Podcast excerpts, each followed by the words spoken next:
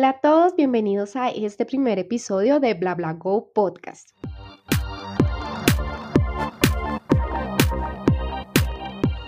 En este podcast vamos a hablar de recomendaciones, experiencias, anécdotas y opiniones personales de productos, servicios, actividades que en lo personal yo he realizado y me gusta compartirlas con otras personas. Entonces, sin más preámbulos, comencemos con las recomendaciones del día. Para comer, huevos al estilo napolitano. Para ver, una miniserie que se llama No te metas con gatos que está en Netflix. Para usar, copa menstrual bueno, comencemos entonces con el primer recomendado, unos huevos al estilo napolitano. Personalmente, esta es la forma en la que me gusta a mí hacer los huevos y como a mí me gustan comerlos. Ya depende de ustedes si le quieren agregar o quitar ingredientes. Lo primero que yo hago es tomar dos tomates y lavarlos muy bien, picarlos en cuatro porciones y meterlos en un procesador de alimentos, como le llamen en su país, un picatodo o opcional en una licuadora. La idea es que estos queden completamente hechos puré. Ahora aparte en un sartén lo que yo hago es derretir un poco de mantequilla. A mí me gusta en lo personal con mantequilla, pero también se puede hacer con aceite, aceite de oliva, mantequilla clarificada, aceite de coco, el que a ustedes les guste. Derrito un poco la mantequilla y paso el puré al sartén para que se vaya cocinando. Luego le agrego un poco de cúrcuma en polvo pero pues si ustedes no tienen o no les gusta, lo pueden agregar un poquito de pimentón o color. Luego yo le agrego un poquito de sal, ya la sal depende de cómo a ustedes les guste el guiso y le agrego una pizquita de azúcar para balancear los sabores. Listo. Lo dejo ahí que se vaya cocinando un ratito, unos tres minutos aproximadamente y luego le agrego un poco de orégano molido. Luego de que ya nuestra salsa napolitana ya está totalmente cocida, lo que hago es agregarle un poco de cebolla larga picada. Este paso es opcional. Lo dejo que se cocine un minuto más la cebolla porque me gusta mucho el sabor de la cebolla. Si a ustedes no les gusta tanto, la pueden dejar cocinando más para que no quede tan cruda y agrego dos huevos encima de la capa que ya habíamos hecho de la salsa. Luego de esto, entonces hay una opción de taparlo y dejar que se cocinen los huevos así o se le puede agregar queso rallado, el queso de su preferencia. Se tapan y ya cuando los huevos estén cocidos, ya simplemente se saca y se le agrega sal a los huevos al gusto y listo. Son unos huevos muy ricos, muy fáciles de hacer. Se pueden acompañar con pan tajado, se pueden también acompañar con unas ricas tostadas. Es un desayuno muy rico. Bueno, el siguiente recomendado es No te metas con gatos, un asesino en Internet. Esta es una miniserie que tiene tres capítulos, cada uno aproximadamente de una hora, y narra la historia de Luca Magnota y las personas que quieren ir tras de él. ¿Por qué quieren ir tras de él? Porque él sube un video en Facebook asfixiando a dos gaticos el cual se vuelve viral. Las personas que ven el video empiezan a realizar una búsqueda para encontrar a la persona que realizó este atroz hecho. A medida que empiezan a realizar la búsqueda, se empiezan a dar cuenta que Luca Magnota sabe que lo están buscando y empieza a dejarles una serie de pistas para que lo encuentren, porque en realidad él lo que le gusta es estar en ese juego del gato y el ratón, que lo buscan y que lo encuentren. Esta miniserie es basada en hechos reales. Esto ocurrió en Canadá. Eh, los personajes que aparecen en la serie son las personas reales. Se pueden ver videos de cámaras de seguridad, entrevistas con las personas que realizaron la búsqueda, los apartados policiales de la investigación y bueno, al final es una locura, tú vas a quedar con la cabeza hecha un 8, quieres saber más, empiezas a investigar.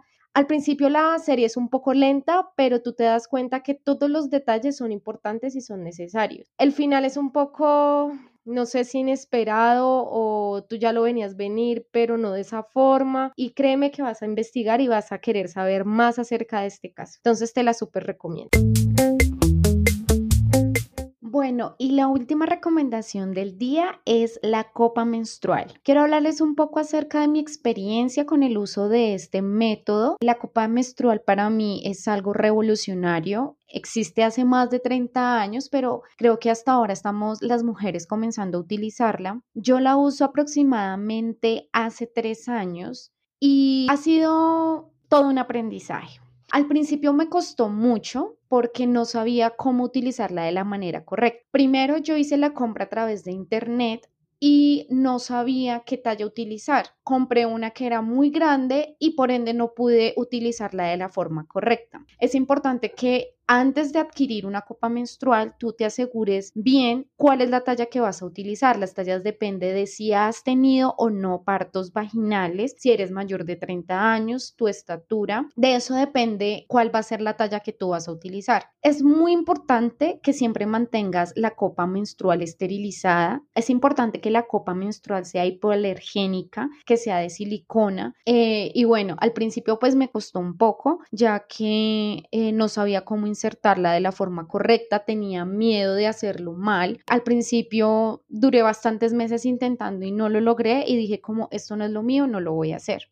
Ya con el tiempo eh, me di cuenta que había comprado una talla equivocada, compré una nueva copa menstrual más pequeña e hice lo mismo. Entonces, lo primero que yo hago es tomar la copa menstrual, poner a hervir agua, tengo una tacita especial para pringar la copa, la dejo por unos 5 minutos bajo agua hirviendo, después la juego un poquito con agua fría para que no esté tan caliente y bueno, hay muchos videos en internet de cómo colocar la copa menstrual, pero personalmente yo la doblo en forma de C y la inserto, después jalo un poquito para verificar que no haya quedado doblada en ninguna parte, porque si te queda doblada lo que va a hacer es tener algún tipo de filtración y ya, es muy fácil de utilizarla, tú no vas a sentir absolutamente nada no va a generar ningún tipo de olor, no va a generar ningún tipo de manchado, tú puedes hacer deporte. La copa menstrual tiene una vida útil aproximadamente de 10 años, eso quiere decir que uno estás contribuyendo con el medio ambiente y dos vas a ahorrarte bastante dinero ya que vas a dejar de utilizar toallas higiénicas o vas a dejar de utilizar tampones. Puedes dormir con la copa menstrual puesta, no vas a tener ningún tipo de incomodidad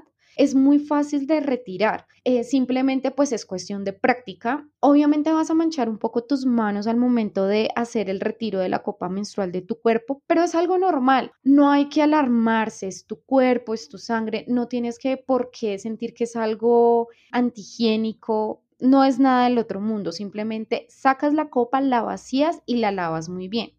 Una de las ventajas que yo encuentro a la copa menstrual es que no estás expuesto todo el tiempo a tener una toalla higiénica que en ocasiones la sangre al tener contacto con el aire te va a generar algún tipo de olor o la incomodidad de estar pensando que en algún momento te vas a manchar. Otra de las ventajas es no estar tanto tiempo eh, cambiándote en el baño. La copa menstrual depende de tu flujo, puede durar de 8 a 12 horas. También pues, puedes hacer deporte con ella.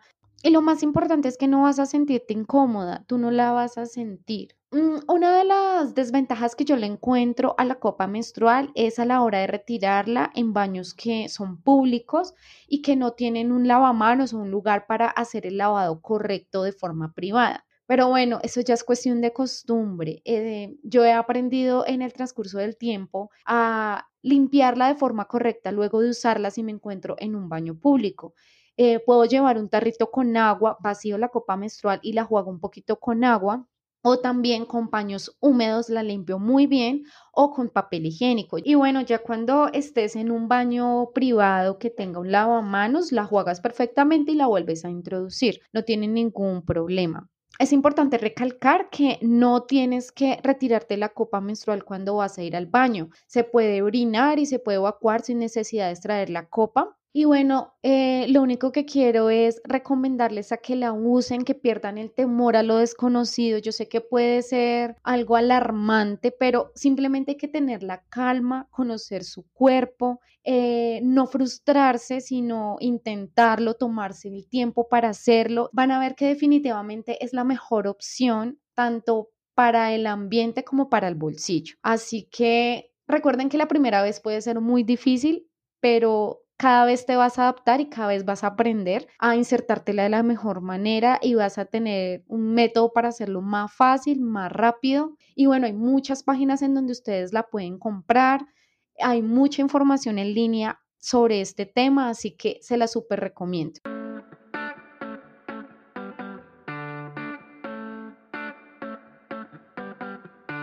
Muchas gracias por compartir su tiempo y escuchar este episodio. Espero encontrarnos en una próxima oportunidad. Y no olviden seguir nuestras redes sociales, BlaBlaGo Podcast en Facebook, Instagram y Twitter. Y si quieren ponerse en contacto, lo pueden hacer a través del correo blablagopodcast.gmail.com. Hasta la próxima oportunidad.